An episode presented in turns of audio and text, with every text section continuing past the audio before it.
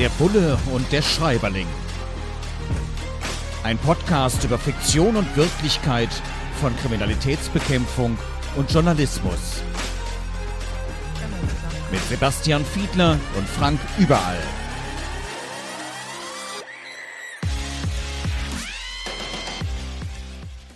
Beschäftigen uns heute wieder mit einem Kriminalroman, testen ihn auf den Realitätsgehalt. Also wie sind unsere Berufe Journalismus, Kriminalistik dargestellt? Mit dem Bullen Sebastian Fiedler und dem Schreiberling meiner Wenigkeit Frank Überall und mit Marc Rabe, der Morgen, erschienen im Ullstein Verlag. Ja, mittlerweile ist Sebastian in der Politik tätig. Es hat auch ein bisschen was mit Politik zu tun. Es spielt hier in Berlin und es hat sehr mit Politik zu tun. Es äh, wird eine Frau auf einem Kleinlaster, äh, eine Leiche gefunden und da steht äh, auf dem Körper die Adresse des Bundeskanzlers. Also daraus entspinnt sich dann ein heftiger Krimi. Ja, das, äh, der Bundeskanzler gehört seiner Partei an, deswegen muss er jetzt bedrückt gucken. Gut, aber wir gehen auf die Details, auf die Motive ein und unter anderem heißt es dann an einer Stelle von der Polizei gegenüber einer Journalistin, einem Journalisten, so, die Fotos werden jetzt gelöscht. Das ist aus Gründen der nationalen Sicherheit äh, so erforderlich. Die Chefredakteurin, die Mark, Mark Rabe hier, ich will aber Max Rabe sagen, die mhm. Mark Rabe hier beschreibt, die wehrt sich natürlich dagegen, argumentiert dagegen, auch zu Recht und auch erfolgreich. Aber äh, dieses Ansinnen, dass man zum Beispiel auch bei Demonstrationen, aber auch bei Einsätzen oder ähnlichem äh, auf Journalistinnen und Journalisten zukommt und sagt, jetzt löscht mal die Fotos, das geht so nicht, die darf es so nicht geben hm, geht ja eigentlich nicht, wird aber manchmal ausprobiert von Gerichten, bisher zumindest alles, was ich kenne, immer kassiert. Mhm. Äh, wie kann man eigentlich auf diese Idee kommen, zu sagen, lösch die Bilder? Kann ich die nicht beantworten. Ich hatte die noch nicht, die Idee, und ich hatte auch noch nicht so eine Situation. Und normalerweise taucht irgendwann in einem Studium, wenn man Polizeibeamtin oder Polizeibeamter wird, irgendwann auch dieses Thema Pressearbeit auf. Und normalerweise. Und Pressefreiheit. Kriegt man, genau, also Pressearbeit meine ich, also die. Ja. Ähm, und da tauchen eigentlich solche Themen üblicherweise auf. Also was darf ein Journalist, was darf eine Journalistin oder eben auch nicht. Und ja, manche scheinen da eine ausgedehnte Kaffeepause gemacht zu haben in diesen Unterrichtseinheiten, aber zum Glück sind das Einzelfälle. Ähm, also immer, nachdem ich dieses Buch gelesen habe, ich weiß nicht, ob dir das auch geht, du hast wahrscheinlich auch so einen, so einen kleinen Handstaubsauger zu Hause. Also mhm. wir haben einen normalen Staubsauger, ja, ja aber um so vom Küchentisch die Krümel mhm. oder so wegzusaugen, dann hat man so einen kleinen, ne, mhm. per Akku geladen genau. und dann macht man ja eben weg. Und äh, da muss ich immer irgendwie dran denken, wenn ich den in die Hand nehme, weil hier steht beschrieben, wenn man Spuren sichern möchte, hm, wir haben auch hier in der Serie schon viel darüber gesprochen, äh, was für Spuren es alles gibt. Aber natürlich können Spuren schlicht und ergreifend auch mal in Krümel- oder Staubform vorkommen. Und hier wird beschrieben, dass es dann tatsächlich Spezialsauger gibt. Die stelle ich mir so vor wie meinen da in der Küche. Spezialsauger, die natürlich dann ganz besonders hygienisch sind, damit da nicht noch irgendwas anderes drin ist. Und dass man dann damit aufsaugen kann, um das dann entsprechend diesem Beutel oder wie auch immer, wo es dann drin ist, mhm. ins Labor zu bringen.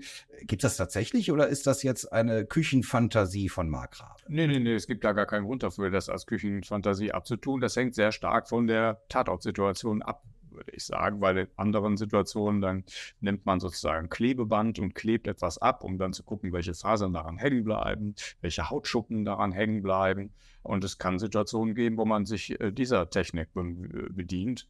Ich kann dir nur eins sagen, die Technik an sich schreitet so weit fort, dass wenn man da ein Jahr sich nicht äh, weiter darum kümmert, dann werde ich die Gerätschaften jedenfalls aktuell nicht mehr erkennen. Das geht mir also ständig so, wenn ich mich mit diesen Fragen beschäftige, weil es wirklich sehr, sehr voranschreitet und weil richtigerweise und Gott sei Dank die Landeskriminalämter, insbesondere das Bundeskriminalamt, aber auch eine Behörde in Bayern, CITES, die sich mit technischen Fragen beschäftigt, sehr, sehr innovativ sind, um den Ermittlerinnen und Ermittlern da immer neue Werkzeuge an die Hand zu geben.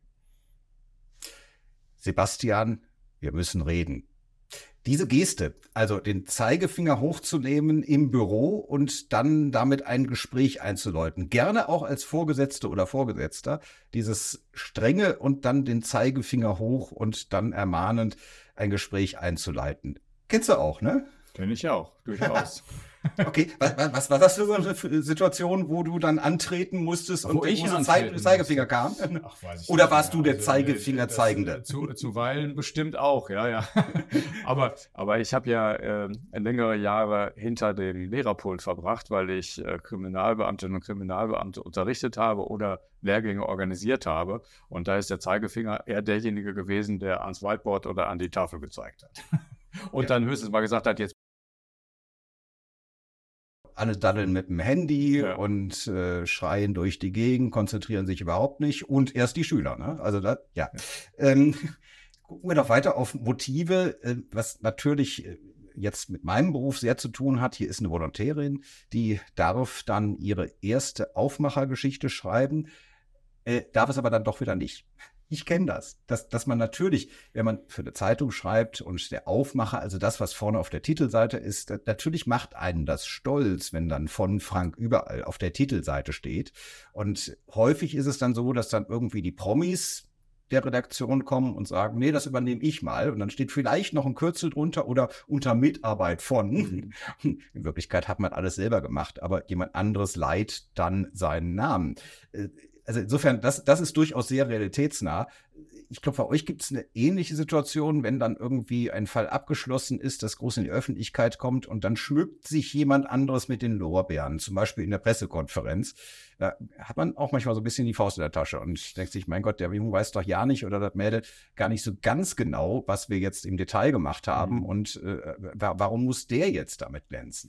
Ja, aber wenn es gut läuft, läuft es nicht so. Sondern ich würde sagen, wenn es gut läuft, und da fallen mir viele positive Beispiele ein, würde der Leiter, die Leiterin einer Ermittlungskommission oder Mordkommission, würde dann teilnehmen an einer solchen Pressekonferenz. Habe ich Und auch die- schon erlebt, ja. Das denke ich. Und die Statements, die ich dann kenne, sind immer davon garniert, äh, dass der oder diejenige dann sagt, äh, dass die Kommission gut gearbeitet und lange gearbeitet. Das versucht man eigentlich schon immer unterzubringen, weil eigentlich das natürlich auch wertschätzend den Mitarbeitern gegenüber sein muss, die in der Regel weit über die normale Arbeitszeit hinaus da Energie und Engagement investiert haben. Ansonsten sind Ermittlungserfolge da, glaube ich, nicht so. Also wenn man das nur so 0815 irgendwie erledigt, dann sollte man das lassen als Kriminalbeamter oder Kriminalbeamtin. Die allermeisten, die da arbeiten, die machen das mit Herzblut, weil die da richtig Bock drauf haben. Und das tritt dann in der Regel auch bei solchen Pressekonferenzen schon nach außen. Es gibt manchmal einige wenige Situationen, wenn man noch Student ist, dann darf man Sachen nicht alleine unterschreiben in einer gewissen Phase. Dann muss man das sozusagen regeln, bis es dann zur Anwaltschaft geschickt werden kann. Das ist so ein kleines Momentum, wo man dann vielleicht so am Anfang denkt, das weiß ich auch noch ganz am Anfang, haben, ja, das kann ich ja wohl jetzt alleine unterschreiben oder so, dann steht da nochmal ein anderer drunter. Aber ansonsten wäre das ein schlechter Führungsstil, so würde ich das eher beschreiben. Schatz, ich bin neu verliebt. Was? Drüben. Das ist er. Aber das ist ein Auto. Ja, eben. Mit ihm habe ich alles richtig gemacht. Wunschauto einfach kaufen, verkaufen oder leasen. Bei Autoscout24. Alles richtig gemacht. Bulle und Schreiberling, heute mit Mark Rabe und der Morgen. Da schauen wir mal wieder ein bisschen nach, wie das so mit der Realitätsdarstellung ist. Und eines ist mir eigentlich menschlich eingängig, was hier beschrieben wird. Man hat intensiv ermittelt, jetzt als Polizeiermittlungsgruppe, hat jemanden als Täterin, als Täter dingfest gemacht. Man kriegt es auch zur Anklage. Die Staatsanwaltschaft erhebt Anklage. Es geht vor Gericht und der kommt mit einer total milden Strafe, vielleicht sogar mit Bewährung, vielleicht sogar mit Freispruch raus. Also ich kenne das, das bei gerade Fällen, du hast viel Wirtschaftskriminalität gemacht. Das ist meistens sehr aufwendig, das dauert sehr lange. Und dann ist es tatsächlich auch BGH-gestützte Rechtsprechung, dass es dann einen Strafrat gibt. Das dann heißt, es hat jetzt so lange gedauert, das ist dem Angeklagten, der Angeklagten nicht anzulasten und deswegen gibt es jetzt weniger Strafe. Was ja total frustrierend sein muss. Man deckt ein riesengroßes Netzwerk aus, auf, man deckt auf, dass es wirklich heftige kriminelle Energie gegeben hat. Der eine Teil ist möglicherweise schon verjährt, in Korruptionsdelikten zum Beispiel nach fünf Jahren, was lächerlich gering ist vom Zeitablauf her. Das muss man ja erstmal aufarbeiten und so weit beweisbar bekommen, dass man es anklagen kann. Naja, und wenn die Leute dann auch noch mit lächerlichen oder gar keinen Strafen ausgehen, dann äh, steht man doch auch manchmal morgens auf und sagt, warum gehe ich eigentlich noch zur Arbeit? Ich, so weit geht es vielleicht nicht, aber es gibt schon einen Zusammenhang geradezu bei den Delikten, die du genannt hast. Und das ist etwas, das echt auch ein Problem. Also, und das ist nicht eine gefühlte Wahrheit, sondern das, da gibt es auch wissenschaftliche Untersuchungen zu, die eben belegen, dass bei solchen Fragen, ich nenne das jetzt mal allgemein Wirtschaftskriminalität und meine auch die Korruption damit, dass diese Fälle nicht selten dadurch geprägt sind, dass die Angeklagten über im Verfahren eine große Beschwerdemacht verfügen, so will ich das mal nennen. Das heißt, sehr teure Rechtsanwältinnen und Rechts, also Verteidigerinnen und Verteidiger sich leisten können, die dadurch auch sehr, sehr gut sind. Der Stoff der Ermittlungen, also die, die Inhalte und die Beweise müssen sehr umfänglich zusammengetragen werden, weil die Zusammenhänge wahnsinnig komplex sind. Das muss man sich erstmal erschließen. Ich erinnere mich an einen Fall, in dem ich noch mitgearbeitet hatte. Da ging es um äh, Spekulationsgeschäfte an der Börse in einer Schlussauktion. Da musste die gesamte Ermittlungskommission, aber auch die Staatsanwaltschaft und alle anderen Beteiligten überhaupt erstmal verstehen, wie das überhaupt funktioniert. Da ging es noch gar nicht darum, dass man mit den Ermittlungen richtig anfing. So, und im Ergebnis ist Folgendes dann hinterher der Fall dass bei gleichen Strafandrohungen, wenn es ein Fall der Wirtschaftskriminalität ist, die, die Strafen tatsächlich etwas geringer ausfallen. Erstens, weil es so ist, wie du sagst, weil die Verfahren länger dauern und dann es zu diesem Rabatt kommt. Und zweitens, weil eben die besten Anwälte bezahlt werden können, was eben möglicherweise von Tätern nehmen wir an, einer hat irgendwo ist mit einem Koks, äh, mit einem Kilo Koks irgendwo erwischt worden und ist intellektuell äh, nicht so gut drauf, kriegt irgendwie eine Pflichtverteidigung oder so an die Seite gestellt. Der Anwalt verdient nicht so viel Geld damit. Dann fällt da die Strafe im Vergleich äh, etwas höher aus als bei Wirtschaftsdelikten. Und äh, da ich ja Sozi bin sozusagen, ist das etwas, was mich natürlich deswegen stört, weil das dazu führt im Ergebnis, dass die reicheren Täter und Täter milder wegkommen. Und das äh, muss einen im Rechtsstaat irgendwie mit Unruhe versorgen. Und da muss man tatsächlich sagen, das ist echt ein Problem, was nicht selten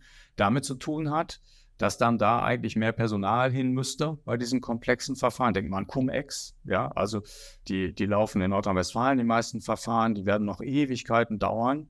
Also hunderte von Ermittlungsverfahren sind das, äh, wenn es nicht sogar schon vierstellig inzwischen geworden ist. Und da wird es im Ergebnis nach meiner Prognose auch so sein, dass man ganz, ganz lange ermittelt, wahnsinnig komplizierte Sachverhalte und am Ende vielleicht nicht so viel dabei rauskommt, äh, was man eigentlich so erwarten würde. Und um darauf zurückzukommen, diese Grundsituation, die ärgert natürlich Ermittlerinnen und Ermittler schon. Ich glaube nicht so sehr in dem einzelnen Fall immer, aber, aber dass es grundsätzlich dann so ist, dass es in dem einen Fall leichter ist, hohe Haftstrafen zu äh, sich einzuhandeln als in dem anderen, das ist schon ein Problem. Jetzt gehen wir nochmal ganz weit zurück. Du hast gerade schon gesagt, du bist Sozi, also sitzt für die SPD mittlerweile ja. im Bundestag, machst dort Innenpolitik, also auch wieder mit Polizei zu tun mhm. und äh, warst vorher Vorsitzender des Bundesdeutscher Kriminalbeamter, warst eben auch selbst lange aktiver Kriminalpolizist, deswegen bist du hier der erfahrene Bulle in unserem Format hier. Und äh, jetzt machen wir nochmal den kleinen Test. Du bist ja auch irgendwann mal zur Schule gegangen, also auch zur Polizeischule, Hochschule. Ne? Du hast äh, hier auch immer davon erzählt, ne? Zeigefinger, du hast als mhm. Dozent gearbeitet, aber du hast auch selbst Dinge gelernt. Und jetzt gucken wir mal, was hier beschrieben ist, dass äh, es bestimmte Hirnareale gibt, die für Bewegungen zuständig sind. Und dass, wenn man in einer Bedrohungssituation den Schuss exakt an die richtige Stelle platziert, dann auch jemanden automatisch bewegungsunfähig machen kann. Ich kann mir vorstellen, ja klar, wenn jemand tot ist, dann ist, ne, dann geht auch, aber in Millisekunden dafür sorgen kann, dass man eben zuerst schießt und dass der mich nicht erschießen kann. Das lerne man an der Polizeischule. Äh, ist das tatsächlich so? Nein, also das äh, natürlich nicht, weil, also wenn ich das jetzt nicht völlig falsch verstanden habe, ist das eine Situation, bei denen äh, die SEK einen finalen Rettungsschuss, den es ganz, mhm. ganz äh, gibt. Und es gibt, ich erinnere mich an eine Geiselnahme, wo das mal der Fall ist, wo die Bedrohungssituation wirklich so heftig ist, dass man aus im nächsten Moment äh, würde, würde der Täter äh, dafür sorgen, dass es eben äh, zu Opfern kommt. Dann gibt es diese Ausnahmesituation in den Polizeigesetzen, dass man so einen Rettungsschuss ansetzt. Und dann kann das sein, stell dir vor, jemand hat so eine Handgranate in der Hand und so, und dann darf der oder er darf den Finger nicht mehr krumm machen können. Und da gibt es tatsächlich ein Areal im Hirn, wo man den Finger nicht mehr krumm machen kann, wenn dort ein Schuss landet. Aber dass ein Polizeischüler äh, sozusagen äh, das tut. Das ist also grober Unfug. Das ja, dass man es in der Polizeischule lernt. Äh, ja. Naja, aber da muss man sich auch nochmal dran erinnern, weil das ist eben dann auch ein Areal, das findet man jetzt nicht, da hat ja keiner irgendwie einen Punkt drauf, hier ist es. Das ist auch deswegen, wenn ich das, das muss man ganz kurz ergänzen, das ist auch deswegen schon Quatsch, weil die allermeisten Situationen Studio abbilden könnten, äh, ab. Also man, man schießt auch nicht auf solche, also in sehr, sehr seltenen Fällen äh, schießt man nur auf größere Distanzen. Das heißt, was man eben übt, ist, dass man äh, sehr, sehr schnell sich zum Beispiel gegen einen Messerangriff oder ähnliches zur Wehr setzen muss. Und äh, das sind äh, in der Regel dann nicht diese gezielten Schüsse, um die es dann geht. Ja, nochmal zwei Kleinigkeiten, die hier beschrieben sind aus dem Alltag. Äh, die zweite wird vielleicht ein bisschen amüsant. Die erste, in kriminalpolizeilichen Fahrzeugen, in Dienstfahrzeugen sei immer Arbeitshandschuhe, Brechstange äh, dabei. Ist das tatsächlich so? Nee, also die Brechstange, die kann mal dabei sein. Also wenn man dann irgendwie weiß, man weiß schon, man kommt in irgendeine Wohnung oder irgendeinen Schuppen oder so, aber das, das äh, dürfte die Ausnahmesituation. Also immer die Brechstange an Bord. No. Aber die Arbeitshandschuhe, also die Schutzhandschuhe, Natürlich, die hat man also schon immer immer dabei. Natürlich, weil man ja nicht selber überall seine Fingerabdrücke hinterlassen will, ist ja logisch. Das wäre äußerst unpraktisch, ja. Ja, ja. außerdem gibt es auch viele Wohnungsdurchsuchungen, wo man hinterher an den Handschuhen sieht, wie gut es gewesen ist, dass man diesen ganzen Schmutz nicht an seinen eigenen Fingern ich hinterher abwaschen muss. Ich habe letztens für meine Eltern eine äh, lange nicht mehr genutzte Garage ausgeräumt und äh, ja. ich war so froh, dass ich Arbeitshandschuhe hatte. Du weißt, was du fühlst, ja. genau. Gut, ähm, ja, wo wir jetzt schon im etwas äh, lockereren sind, ähm, ich, es wird hier auch nochmal beschrieben, naja, Ausweiskontrolle musste man als Polizist auch mal machen. Und ähm, dann wird beschrieben, dass äh, tatsächlich, ich kann mich noch dran erinnern, dass man früher Passbilder gemacht hat, wo man auch ein bisschen nett aussehen durfte, ein bisschen ja. lächeln durfte.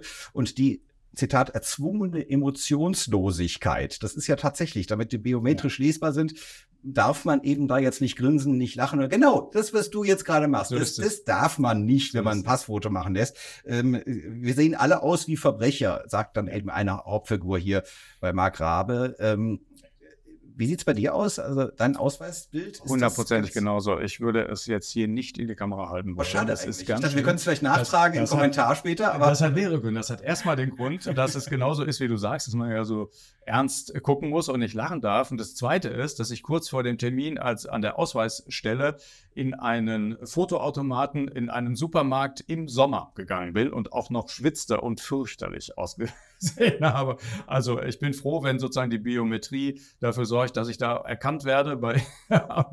aber, aber vorzeigbar ist das nicht wirklich, das stimmt. Da bin ich gespannt, ob du es mir wenigstens ja, gleich mal zeigst. Ich gleich da bin ich sehr gespannt. Dir, und, äh, äh, möglicherweise schreibe ich halt in die Kommentare rein, wie ich es gefunden habe. In dem Sinne, ganz, ganz lieben Dank. Ähm, also in die Kommentare muss ich dazu sagen, für die, die uns im Audio hören, kivon.com, K-I-V-V-U-N.com, da findet man Bulle und Schreiberling auch als Video. Da könnt ihr uns auch zugucken. Also, ne, wir machen das beides als Audio und als Video. Und als Video ist natürlich viel schöner, also wenn man uns unsere Gesichter erträgt. Vom Bullen und vom Schreiberling. Das war die aktuelle Folge. Vielen Dank. Bis zum nächsten Mal. Schatz, ich bin neu verliebt. Was? Da drüben. Das ist er. Aber das ist ein Auto. Ja, eben. Mit ihm habe ich alles richtig gemacht. Wunschauto einfach kaufen, verkaufen oder leasen. Bei Autoscout24. Alles richtig gemacht. Dir hat dieser Podcast gefallen? Dann klicke jetzt auf Abonnieren und empfehle ihn weiter. Bleib immer auf dem Laufenden und folge uns bei Twitter, Instagram und Facebook. Mehr Podcasts findest du auf meinpodcast.de. Schatz, ich bin neu verliebt. Was? Da drüben. Das ist er. Aber das ist ein Auto. Ja, eben. Mit ihm habe ich alles richtig gemacht. Wunschauto einfach kaufen, verkaufen oder leasen. Bei Autoscout24. Alles richtig gemacht.